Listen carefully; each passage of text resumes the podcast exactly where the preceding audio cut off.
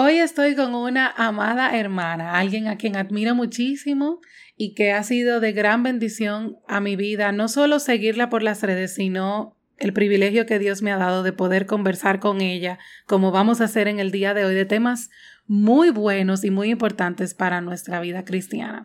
Estaremos conversando acerca de cómo podemos defender nuestra fe en redes sociales de una manera que verdaderamente muestre a Cristo. Ella es Wendy Bello y aquí comienza Redes con Valor. Bienvenido al podcast donde la fe y la creatividad se unen para que añadas valor a tus medios sociales y puedas crear un impacto que edifica. Redime tus redes. Bienvenido al podcast Redes con Valor con Maciel Mateo. Así como escucharon, aquí comienza Redes con Valor. Hola Wendy, bienvenida. Hola Maciel, muchas gracias por la invitación. No, gracias a ti por siempre atender a mis llamados. no, es un gusto compartir contigo y con tu audiencia. De verdad, muchas gracias. Esto es un tema muy importante debido a las muchísimas cosas que suceden, están sucediendo a nivel mundial y hay una defensa que debemos de tener de nuestra fe. Sin embargo, creo que es importantísimo hablarlo desde una perspectiva bíblica porque muchas veces uno como que se pierde en algunos aspectos cuando se trata de defender nuestra fe, especialmente en nuestras redes sociales, en estos lugares y espacios donde eh, parecería que una pantalla lo aguanta todo y no filtramos mucho lo que decimos y cómo lo decimos. Entonces, así es.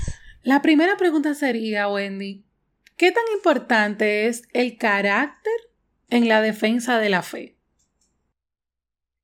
Bueno, yo creo que empezaría por decir, ¿verdad? Algo que puede resultarnos obvio, pero siempre es bueno recordarlo, y es que el carácter marca todos los aspectos de nuestra vida, ¿verdad? Amén. Ahora, particularmente en esto de la defensa de la fe, quiero traer a colación algo que escribió el pastor Miguel Núñez y en su libro Siervos para su gloria, ¿verdad? Y el subtítulo de ese libro nos habla de que antes de hacer tenemos que ser. Una de mis frases favoritas de ese libro, de verdad.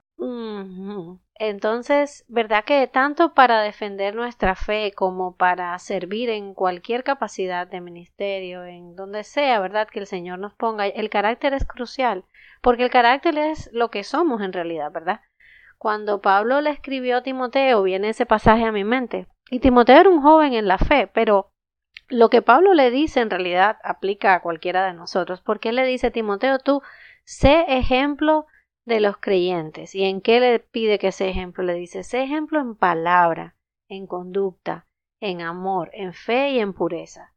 Entonces, creo que sí es importante el carácter. Nosotros tenemos que ser un ejemplo de lo que Cristo hace y de lo que Cristo es, tanto en persona como en redes, ya sea que estemos hablando de cualquier cosa o en particular, en este caso, del tema que, que nos ocupa, ¿verdad? Defendiendo nuestra fe, nuestro carácter, nuestra conducta.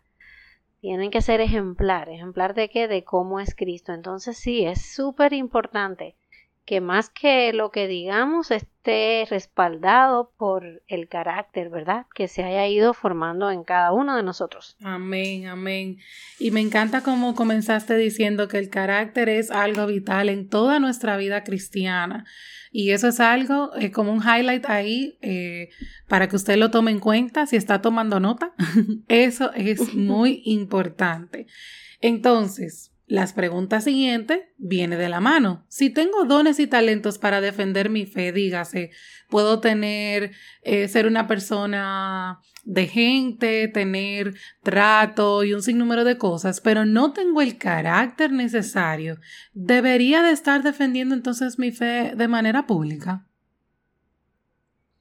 Bueno, Maciel, mira, creo que hay dos cosas importantes en esa pregunta que me estás haciendo. La primera es, y esto a manera un poquito de aclaración, ¿verdad? Para, para nuestros oyentes. Y es que todo creyente debe estar preparado para defender su fe, ¿verdad? Amén. Porque en cualquier momento cualquiera puede desafiar nuestra fe o pedirnos razón, ¿verdad? De lo que creemos. Claro. Entonces, mira, me gustaría llevarte a, a algo que Pedro escribió en su primera carta. Y ahí en primera de Pedro 3.15 nosotros leemos que dice, estando siempre preparados para presentar defensa ante todo el que les demande razón de la esperanza que hay en ustedes. Pero viene un pero y dice, pero háganlo con mansedumbre y reverencia. Ay, wow. Sí, señor, ¿verdad? Y esta es una carta escrita a creyentes, independientemente de sus dones o talentos específicos. Pero no podemos pasar por alto ese pero que viene ahí. Él les dice, estén preparados para dar una defensa, ¿verdad? Ante todo el que les pide razón, pero háganlo con mansedumbre y reverencia. Esos son los rasgos del carácter que deben reflejarse a la hora de defender nuestra fe. Eh, y especialmente cuando lo estamos haciendo en público. No quiero simplemente, por decirlo de alguna manera, ganar la discusión, ganar el debate. No se trata de que mi opinión sea la que prime y entonces por tal de, llegar a esa meta, pues ofender o ridiculizar a la otra persona. Si yo no he aprendido a actuar de esa manera que está escrito allí en la palabra, ¿verdad? Con mansedumbre y con reverencia. Si todavía el Señor está trabajando en mi carácter en ese sentido, ¿verdad? Entonces yo creo que es mejor callar en público, incluso aunque tenga dones, ¿verdad? Para enseñar y para expresarme y todo lo demás, porque voy a hacer más daño que bien, ¿verdad? A la comunidad que pueda estarme escuchando. Entonces yo creo que esas palabras de la escritura son claves. Sí, tenemos todos que estar preparados para dar una defensa, una razón de la esperanza, es decir, de esa fe que nosotros tenemos, pero tenemos que hacerlo con mansedumbre y reverencia. Y, y, si eso todavía falta en mi carácter, bueno, por supuesto, eso implica la humildad de reconocer que falta eso en nuestro carácter, ¿verdad? Y entonces abstenernos de hacerlo públicamente si no podemos actuar de, de esta manera, porque repito, el daño va a ser mayor que cualquier beneficio que creamos que podemos aportar. Amén, wow. Gloria al Señor por esta conversación que hemos podido tener, porque creo que está aportando para mí misma estos filtros que debemos de tomar en cuenta al momento de definir si verdaderamente puedo hablar o debo callar. esa, esa, es la realidad. Ahora, ¿Cuáles serían algunos ejemplos de personas que reflejan el, el verdadero carácter de un cristiano? O sea, sabemos que nuestro modelo es nuestro Señor Jesucristo y Él es el modelo perfecto. Entonces, ¿cuáles, ¿cuáles son esas características que encontramos en Cristo y cómo podemos ver esto en personas hoy en día o algún ejemplo que tú hayas podido ver o que hayas podido recordar de personas que podemos ver como ejemplo de, para nosotros decir, ok, déjame ver cómo lo hace esta persona y tomar nota. Mm. Sí, bueno, pensando en el carácter del Señor Jesús, ¿verdad? Lo primero es eh, recordar que se trata de decir la verdad. Amén. ¿Cierto? No es que vamos a estar envolviendo las cosas, ni a darle vuelta, ni a ponerlas con azúcar, eh, a diluir el mensaje. No vamos a hacer nada de eso. Vamos a decir la verdad. Ahora, ¿cómo el Señor hablaba la verdad? Bueno, el Señor hablaba la verdad directamente, pero lo hacía con amor y con compasión, ¿verdad? De hecho, Pablo repite esta idea y en Efesios él nos exhorta a decir la verdad en amor. Entonces, ese es un rasgo, ¿verdad? De aquel que va a defender la fe. Algo también que creo que es importante, Jesús mismo dijo, aprendan de mí que soy manso y humilde de corazón. Si nosotros queremos presentar, ¿verdad?, defensa de nuestra fe, postura en cuanto a cualquier cosa que creamos, en las diferentes, eh, ¿verdad?, em, problemáticas que está enfrentando la sociedad en la que nosotros vivimos, em, podemos hacerlo con la verdad, con firmeza, con la autoridad que nos da la palabra, pero eso no implica que lo hagamos con arrogancia, con dureza, eh, y con tantas otras cosas, ¿verdad? Que a veces lo que hacen más bien es manchar el nombre del Señor en lugar de exaltarlo. Así es. Y, y pensando así, me vienen a la mente desde ejemplos bíblicos hasta ejemplos quizás un poco más cercanos a nosotros en cuanto al tiempo, ¿verdad? Me viene a la mente el mismo Pablo. Pablo llega a Atenas, se da cuenta de la necesidad tan grande que había del Evangelio en aquel lugar, pero en lugar de atacarlos y decirles, eh, un montón de cosas ofensivas, él se expresa y busca la manera sabiamente de cómo entrar, ¿verdad? Y les empieza a decir, bueno, ya veo que ustedes son muy religiosos y veo todos los dioses que adoran y viendo esta estatua que tienen del dios no conocido, de ese es el que yo vengo a hablarles. O sea, Pablo usó la sabiduría para hacer una defensa y una presentación de la fe. Eso es algo que debemos también aprender a ser sabios, escoger el momento y la oportunidad. Proverbios nos habla mucho de eso, porque es verdad que la palabra a tiempo cuán buena es. ¿Cuál es el, el opuesto de eso? Que hay momentos en que se nos manda a callar y no hablar. es. es. más sabio callar en ciertos momentos. Pienso también en hombres como Billy Graham, ¿verdad? Que dejaron un legado hermoso sin duda, ninguno de estos seres humanos, y eso es importante que lo tengamos claro, fueron perfectos. No estamos hablando de perfección, pero sí estamos hablando de carácter. Amén. Eh, y el carácter se va forjando también con los años. Por eso es que Pablo también en sus cartas dice no pongan a neófitos, es decir, a nuevos en la fe, en lugares de responsabilidad, porque la formación del carácter toma tiempo y eh, no es un proceso igual para todo el mundo. El carácter no es 2 más 2 es 4. En cada uno va a lucir de manera diferente. Y pienso también en, no sé, en pastores de nuestra propia, eh, vamos a decir, en nuestra propia ya época de nuestra generación. Pienso incluso en los de mi propia congregación local, la manera en que les veo interactuar y conversar incluso con otros, esa mansedumbre, e, ese amor, ¿verdad? Em, son cercanos a mí. Pienso también en hombres como el pastor Miguel, de quien hablaba antes, o, o, quizás tantos otros nombres que pudiéramos mencionar, el pastor Sugel y demás. Son, son hombres que no solamente los vemos como que wow, ahí arriba, no tienen un carácter que les ha respaldado, que cuando tú lees sus tweets o algún post o algo que esté defendiendo su postura con mucha firmeza, pero al mismo tiempo con el amor hacia el otro que está recibiendo mi mensaje. Entonces yo creo que es importante que nosotros eh, miremos también, ¿verdad?, a nuestros hermanos y aprendamos de ellos, así como Padre, Pablo mismo decía, aprender de mí así como yo de Cristo, imitarme, ser imitadores de mí como yo de Cristo, pues lo mismo, el Señor nos ha rodeado de una comunidad de la cual podemos también aprender. Amén, amén, así es. Y es importante recordarnos que estamos hablando de nuestros hermanos en la fe, o sea, estamos hablando de personas que están como autoridad, en este caso, los ejemplos que ha dado Wendy, y creo que eso también va de la mano con el tema del carácter que acabamos de hablar. Y esas son cualidades especiales y específicas que debe de tener una persona a, la cual le estamos haciendo caso, por ponerlo en buen dominicano o en palabras llanas. Entonces, al momento de pensar nosotros en cómo estamos defendiendo nuestra fe, gloria a Dios que tenemos a nuestro alrededor otros hermanos a los cuales podemos ver modelado el ejemplo de, de Cristo. Definitivamente eso es glorioso y muy valioso para nosotros. Eso es gracia, mi hermana. Eso es gracia. Así es, así es. Entonces, ahora, ¿qué pasaría eh, si, si ya estoy eh, viendo algún tema con otro hermano en la fe que está, no está teniendo la mejor forma para defender su fe? Eh, vamos a entrar ya en, dentro del mismo eh, tema, pero un caso distinto. Tengo, por ejemplo, imagínate que tú y yo estamos en la misma iglesia y hay un tema X eh, con el cual yo estoy defendiendo mi fe y tú notas que yo no lo estoy haciendo de la manera correcta o que tal vez no tengo ese carácter que necesito para, para hacerlo de manera pública, ¿verdad? Para, por ejemplo, en este caso, redes sociales. Entonces, ¿Qué pasa cuando estamos llenos de conocimientos bíblicos, verdad? Tengo el conocimiento, sé lo que dice la Biblia, como el caso que acabo de decir, estamos tú y yo, pero yo no estoy reflejando mi carácter. ¿Debo entonces acercarme a esa persona? ¿Se lo digo? ¿No se lo digo? ¿Qué hacemos en ese caso?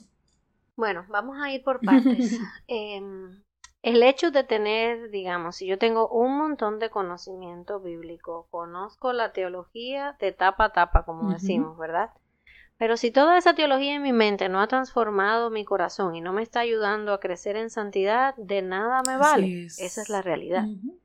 Yo puedo tener todos los dones, como decía el mismo Pablo, a quien hemos mencionado antes, como él lo dice ahí en 1 Corintios 13. Yo puedo tener todos los dones, pero si yo no tengo amor para tratar a los demás, de nada me sirve tampoco. Así es. Entonces, en un sentido práctico, ¿verdad? Eso es una cuestión, primero que nada, de, de, humildad y de arrepentimiento. Yo tengo que reconocer que hay orgullo y hay arrogancia en mi corazón, eh, en ese comportamiento, ¿verdad? De, de no eh, poder expresar mis opiniones sin creer que o siempre tengo la razón o voy a, a tratar al otro de una manera eh, vamos a decir, no, no amorosa, por decirlo de, alguna forma, ¿verdad?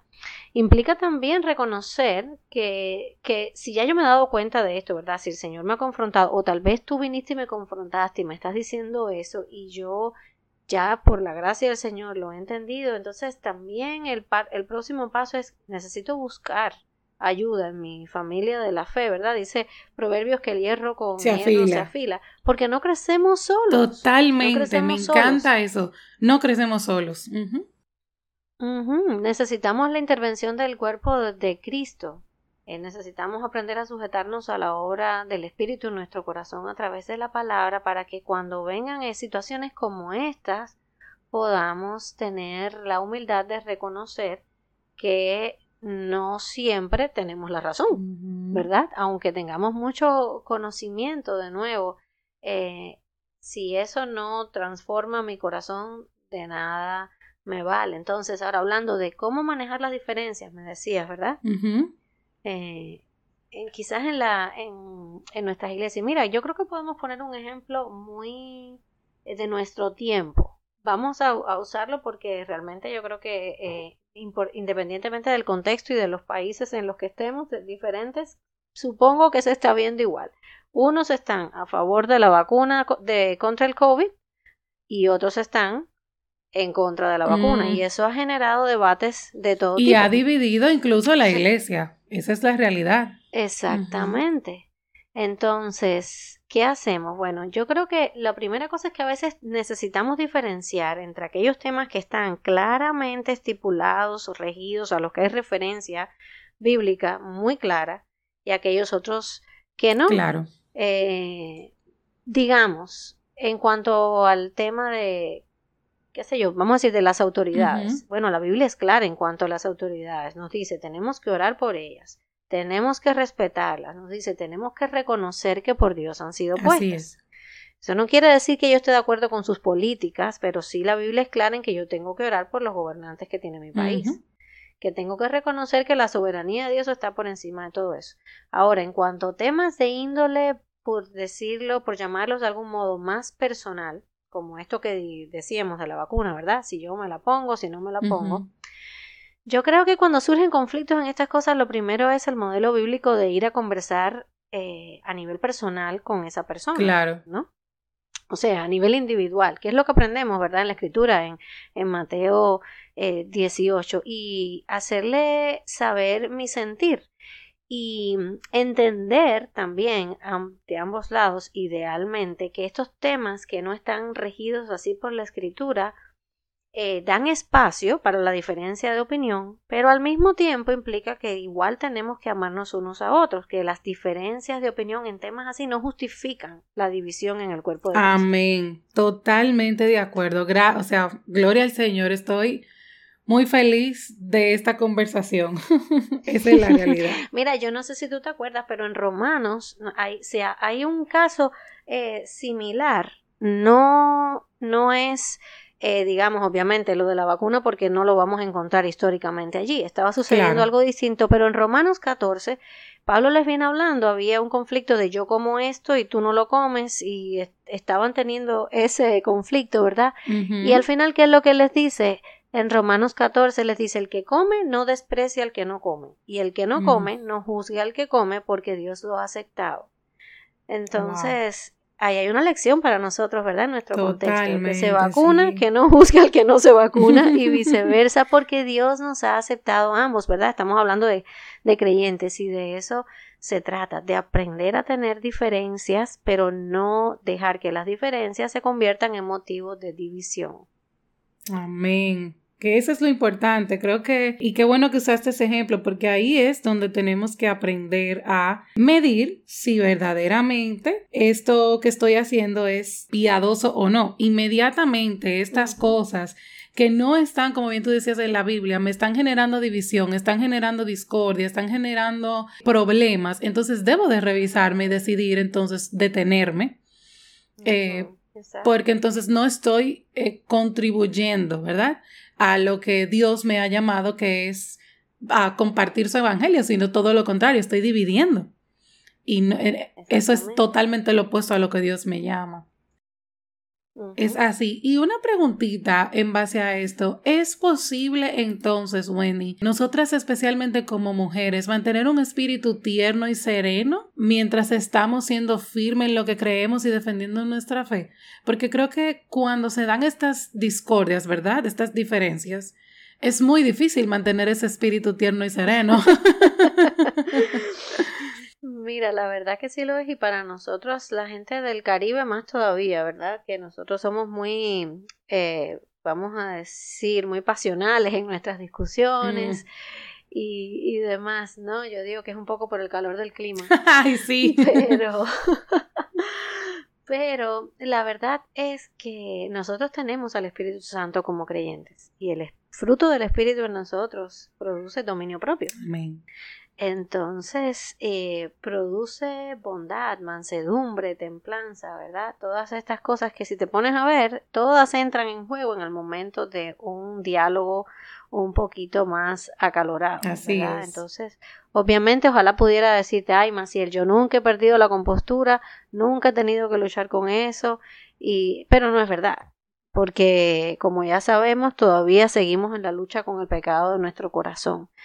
Pero sí es posible, porque si no fuera posible, entonces no lo leeríamos en la palabra, ¿verdad? Mm. Cristo ya lo hizo por nosotras y ahora ha dejado en nosotras su espíritu para que nos ayude eh, en nuestras debilidades, en todas estas cosas que el Señor está trabajando. Así que sí es posible, pero también de nuevo requiere de nuestra parte la humildad de reconocer, Señor, eh, por mi naturaleza yo no puedo, necesito que en tu gracia tú me ayudes a, a, a que mi carácter se modele, ¿verdad? y sea como el carácter de Cristo, incluso en estas situaciones de, de conflictos y de diferencias de opinión y demás. Ayúdame a amar Amén. Al, al, a mi prójimo, ayúdame a amar al otro. Y, y, eso aplica a todos los niveles, desde nuestro hogar hasta el lugar donde quizás estés trabajando, hasta por supuesto en la iglesia. Así es. Wow, gloria al Señor. Y, en base a eso mismo, Wendy, nosotros, como bien tú dijiste, estamos llamados a amar a nuestro prójimo. Y aunque sí estamos llamados a defender nuestra fe, debemos hacerlo con amor, como bien eh, mencionamos hace un ratito. Entonces, si ya estoy con, con esta persona que es un hermano en la fe y veo que se generan muchas controversias constantemente, ¿Cómo puedo de una manera igualmente yo con amor confrontar a esta persona y, decirle, o sea, hacerle saber qué está sucediendo? Hmm. Mira, creo que de nuevo aplica el modelo bíblico de Mateo 18. Ahora, sobre todo, es mucho más fácil, por decirlo de una manera, eh, aplicar ese modelo si estamos en nuestra iglesia local, ¿verdad? Frente a frente. Claro. Conversar con la persona y, por supuesto, si la persona eh, no escucha, pues buscar entonces eh, dos o tres con que, que, también se involucren en la situación y bueno, sabemos cómo continúa el proceso. Ahora, si, la, si este conflicto y toda esta controversia se está dando en redes, eh, que es algo de lo que hemos estado hablando, ¿verdad? Entonces ya es un poquito diferente. ¿Y en qué? ¿Por qué digo que es diferente? Bueno, en lo personal siempre he considerado que las redes y los grupos de chat y todo lo demás es similar, no es el lugar para tener debates. En lo personal, eh, siempre he creído esto. ¿Por qué? Porque veo que no conducen a mucho. No, por lo general, no producen buenos resultados. La voz no tiene inflexión cuando estamos escribiendo un mensaje de texto o cuando estamos publicando algo, ¿verdad? Entonces, eso implica que la otra persona no sabe el tono con el que yo lo estoy diciendo y puede malinterpretar. Eso por un lado, ¿verdad? Aunque también tenemos los famosos, las famosas notas de voz, pero que por de alguna manera eh, y de igual manera eh, también por, por, lo impersonal del método, ¿verdad? Por ser a través de una plataforma que es con una pantalla, hace que muchas cosas se puedan tomar de manera personal, como un insulto y un sinnúmero de cosas. Exacto. Y también se nos olvida que la persona que está del otro lado leyendo lo que nosotros escribimos es una persona, ¿verdad? Que así como hace años nosotros decíamos el papel aguanta todo lo que le pongan, bueno, yo no sé si ustedes usan esa frase, en mi país usaban eso, que el papel aguanta todo lo que le pongan. sí ahora estamos diciendo, o sea, ahora estamos haciendo como que la pantalla aguanta todo. Entonces, como no estoy de frente a la persona, voy a escribir o voy a dejar cualquier tipo de mensaje sin pensarlo dos veces.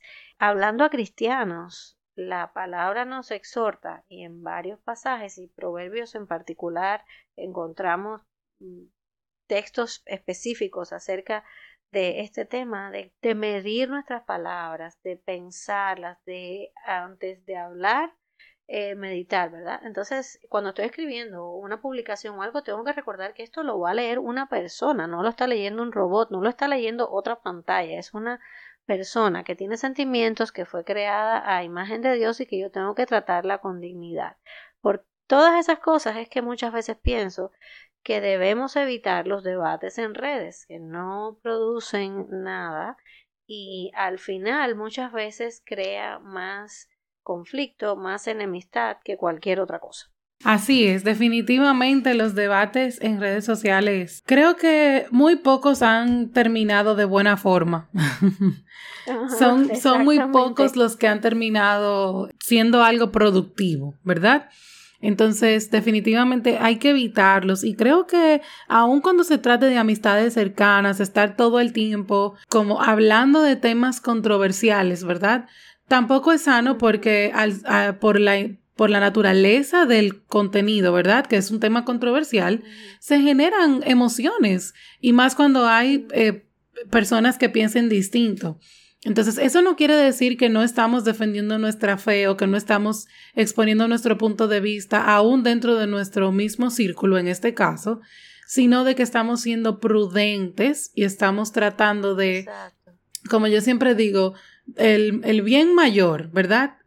Esto que voy a hacer ahora, aunque sea con la intención de defender mi fe, va a producir más daño o más bien.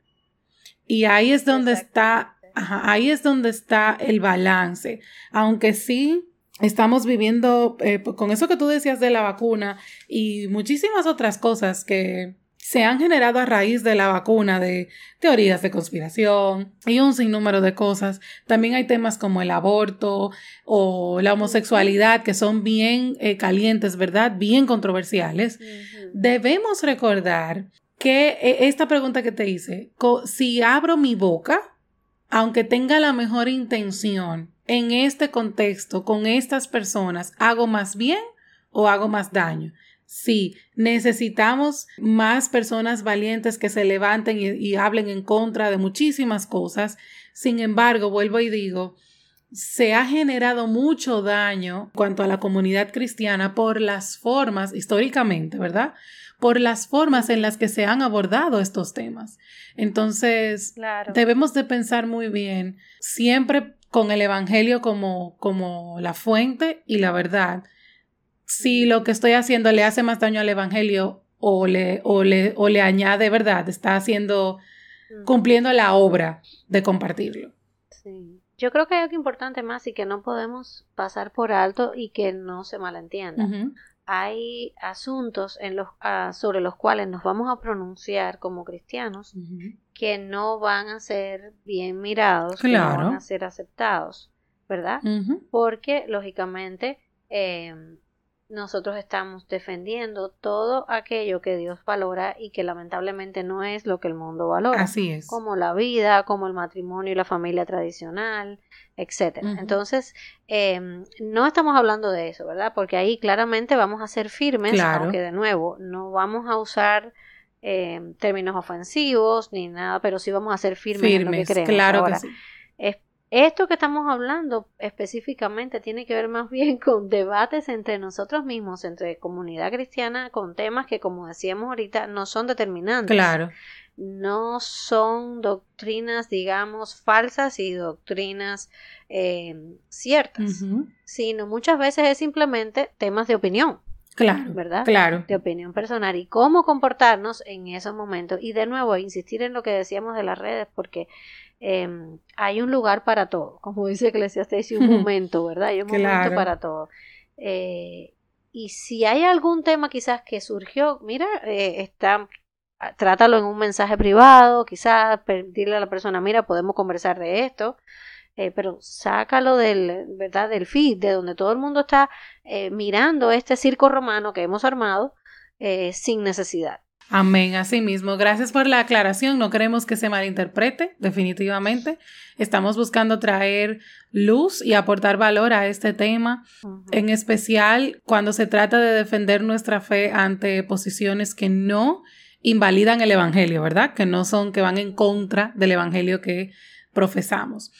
Ahora, Wendy, se nos acaba el tiempo. Me gustaría eh, preguntarte, ya para terminar, de todo esto que hablamos, de la defensa de nuestra fe, si hay un mensaje que tú pudieras decir, oye, si escuchaste eh, todos estos minutos y te debes de quedar con algo, ¿qué sería? Hmm. Imagínate, creo que, uy, de todo lo que hemos hablado, creo que algo que debemos recordar es que justo con las palabras que empezábamos al principio, ¿verdad? Es importante ser antes de hacer. Y, creo que eso es crucial, pedirle al Señor que antes de convertirnos en apologetas y paladines de la fe y todo lo demás, que trabaje en nuestro carácter, porque nuestro carácter muchas veces va a decir muchísimo más que nuestras palabras. Ay, amén, gloria a Dios. Gloria a Dios, así es. Wendy, yo no te puedo agradecer lo suficiente por haber aceptado. No, para nada, sí es un gusto.